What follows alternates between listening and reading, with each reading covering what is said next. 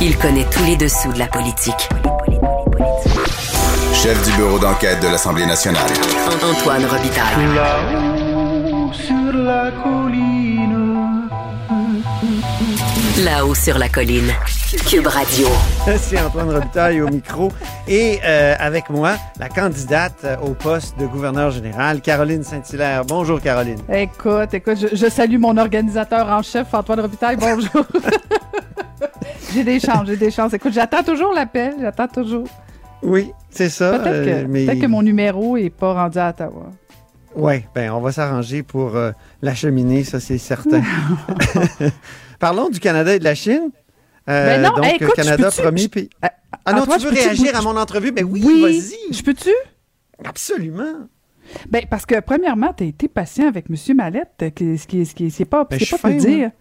Ouais, je sais, c'est ça, t'es fin, c'est ça. Moi, d'habitude, à midi, je suis, je suis habituée d'entendre euh, M. Dutrisac moins patient que toi. Euh, mais, euh, mais blague à part, parce que quand tu as posé la question euh, par rapport euh, aux pédiatres, je l'ai trouvé dur à l'endroit de l'Association des pédiatres. Puis, Ben tu sais, oui. franchement, Antoine, on le sait bien, là. Je veux dire, les représentants de syndicats représentent leurs membres. Euh, chaque personne qui habituellement euh, est président d'une association représente son association. Je veux dire, tout le monde est capable de comprendre que c'est tous des groupes de pression. Et, et les pédiatres, eux, ben, c'est- des médecins qui s'intéressent aux enfants. Eux autres sont des spécialistes euh, au niveau de la maladie chez les enfants. Euh, et là, de venir dire qu'ils connaissent rien dans tout ça, alors que M. Mallette lui-même, il est enseignant, euh, c'est ça sa compétence, il est président de syndicat. Il n'a pas dit qu'ils rede- connaissent rien. Il a dit qu'ils n'ont pas de données pour appuyer leur position. Il dit qu'ils ont le droit d'avoir une position telle que euh, celle ouais. qu'ils ont avancée, là, que les Non, mais je comprends, mais ça minerait l'aspect socialisant de l'école, mais il dit il nous amène jamais de données. Et c'est ça qui est, qui est intriguant. Il faudrait se retourner vers euh, l'association et dire, coudon, avez-vous des données? J'imagine qu'il y en a, je peux pas croire. Oui, mais les données, les données de M. Mallette et de son syndicat, c'est les données de son, de son syndicat et, et- son volet à lui, c'est les membres, c'est les professeurs. Moi, j'ai toujours, j'ai toujours reproché, notamment à- au syndicat euh, de, de de- des enseignants, eux autres sont là pour leurs membres. Puis je comprends, c'est ça, mais ils sont pas là nécessairement pour le bien commun des enfants. Et là, c'est comme, c'est un dialogue de sourds, là. Je veux dire, de, de reprocher le fait aux pédiatres qu'il n'a- il n'ait pas de données. Euh, c'est quand même une médecine, c'est quand même une science. En tout cas, je, je trouve que des fois, euh, c'est difficile d'avancer quand, quand, quand tout le monde prêche pour sa paroisse. euh. Oui, mais il faut bon, pas je- que faut pas que ça soit juste une prise de position en fonction Voilà. d'un titre, ce qui serait un argument d'autorité de la part des médecins. Mais lui, il dit ça prendrait des données. Alors, je- moi, je, je, je n'ai pas vérifié pour voir si M. Mallette avait raison, mais j'aimerais ça voir l'argumentation des pédiatres. J'imagine qu'ils ont fondé ça sur quelque chose. Ben, tout à fait. Mais Ça pour le reste, les demi-classes, qu'est-ce que tu en penses? Moi, j'ai l'impression que ça pourrait être une bonne chose. Ben, moi, je me souviens, il y a, il y, a, il y, a, un moment donné, François Legault, quand on lui avait posé cette question-là, sa première réponse a été de dire que même si c'était une bonne idée, lui, sa préoccupation, c'était de dire que, un, on manquait de lo- locaux, puis deux, on manquait d'enseignants. Euh, et ça, ces deux questions-là, il me semble que j'ai pas entendu de réponse jusqu'à présent, là. Parce que, imagine-toi si on fait ça demain matin, M. Mallette va-t-il dire qu'il manque d'enseignants pour répondre à ça? Oui. Oui, oui. Parce que moi, on, on a toujours dit qu'il y avait une pénurie d'enseignants. Alors, si on double euh, les, les classes, on les on, on double la superficie, tout ça, ça prend plus d'espace. Déjà qu'on nous dit que c'est saturé. Puis on manque de professeurs. Je sais pas comment on pense répondre Ouais, j'aurais à dû ça. lui poser cette question-là, mais oui. Si appelle-moi la prochaine fois.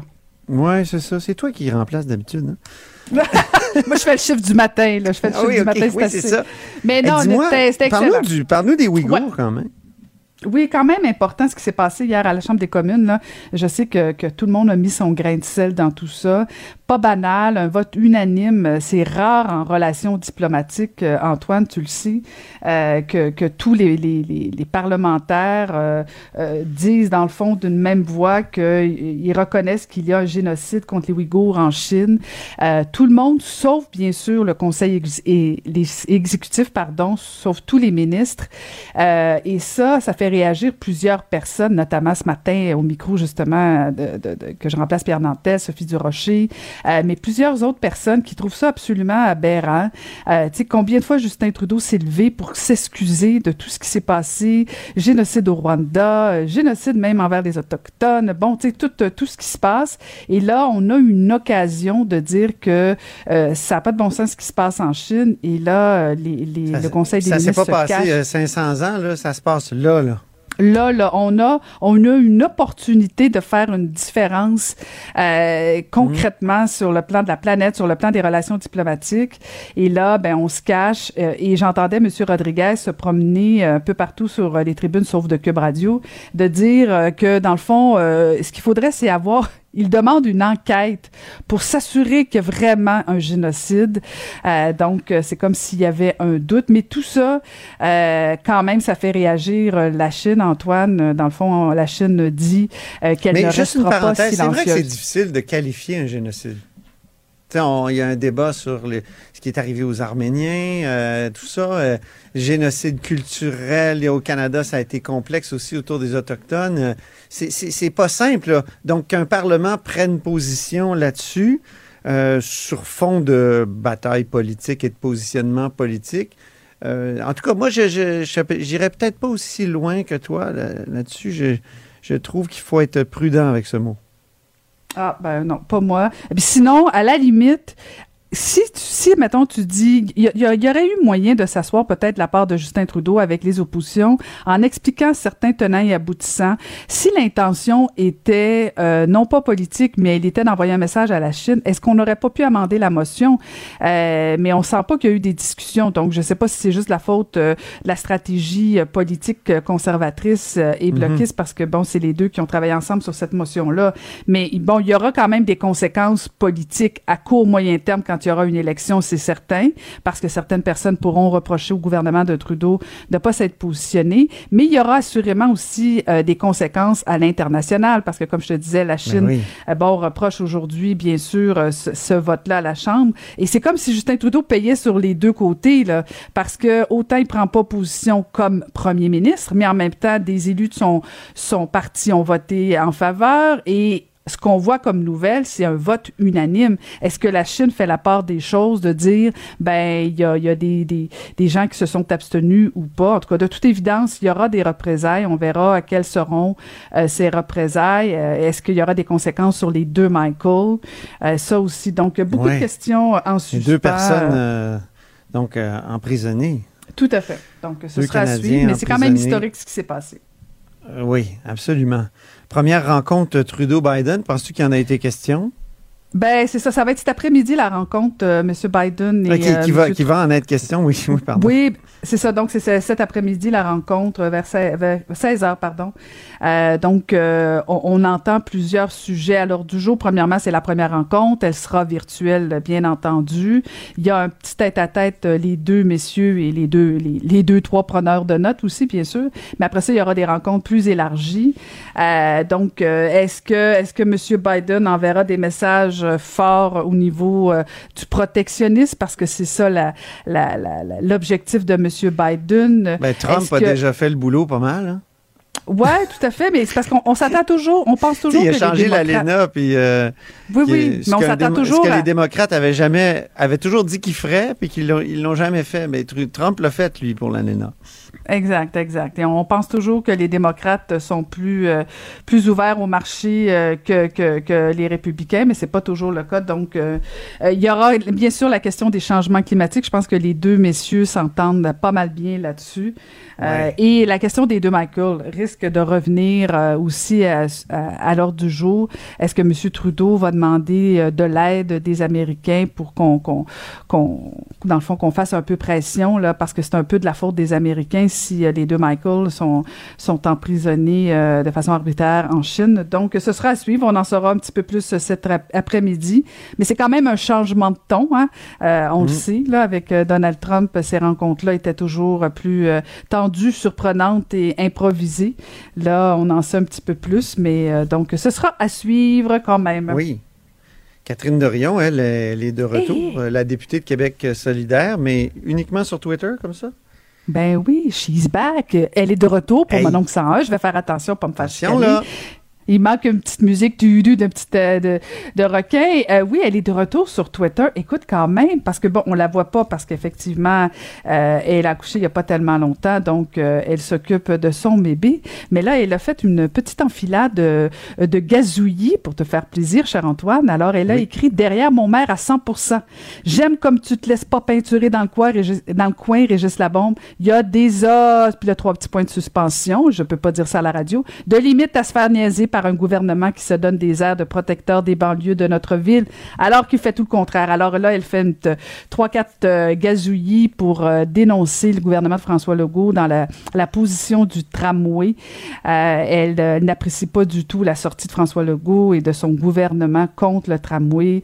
Et euh, donc, euh, voilà, elle a fait, comme elle a dit elle-même, une petite montée de lait, mais elle est retournée rapidement À l'été. bébé. Oui, c'est Oui, ça. donc. Donc euh, voilà, elle est derrière Régis Labombe. C'est quand même une chicane entre les deux, entre les deux messieurs ce, dossier-là. Euh, je sais pas comment ça va finir, se conclure, mais là, ça serait une bonne idée que l'entourage des deux messieurs euh, mette ces deux messieurs-là dans le même sac, qu'on jase un peu, qu'on en arrive avec une discussion, parce que là, négocier comme ça, c'est la place publique, ni d'un côté ni de l'autre. Je pense que ça sert l'intérêt commun de Québec. Oui. J'ai l'impression parfois que le gouvernement veut simplement pas du tramway et cherche à, à tout faire pour euh, pousser son troisième lien, qui est sa promesse électorale, après tout. hein. Oui, mais tu sais ce qui va arriver? d'une- première, euh, une première pelletée de terre avant 2022. Ouais. Quoi? Ouais, mais tu sais ce qui va arriver, c'est ben, c'est parce que euh, Régis Labombe a quand même un avantage au niveau de l'agenda. Euh, Antoine, il y a une élection municipale en, en novembre. Alors, est-ce que Régis Labombe va sortir euh, la grosse offensive pour la prochaine élection? En lien avec son tramway.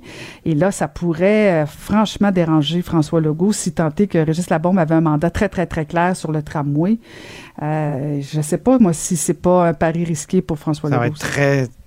les- à Québec, on est très ambivalent à l'égard du tramway quand même. C'est pas. euh, Ouais, vous êtes pas une vous êtes pas euh, il y a une majorité de 56% dans le dernier sondage, mais c'est quand même pas l'appui au retour des Nordiques, mettons.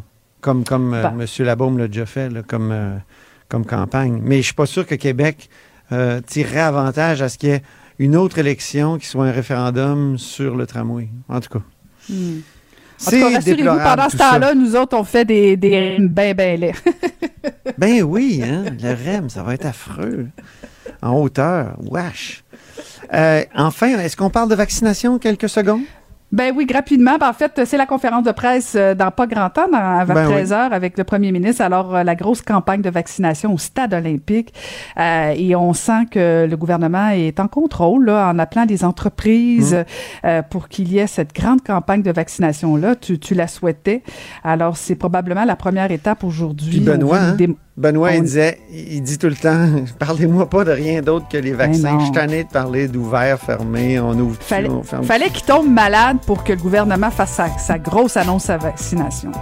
Puis c'est une annonce un peu Denis Arcand. Tu sais, Ah au stade olympique. Tu te souviens pas dans l'âge des ténèbres? Il allait Ah, au oui, stade oui. olympique, justement. C'était peut-être pas pour vacciner à ce moment-là, mais c'était quelque chose de sanitaire, si je me souviens bien. C'est vague.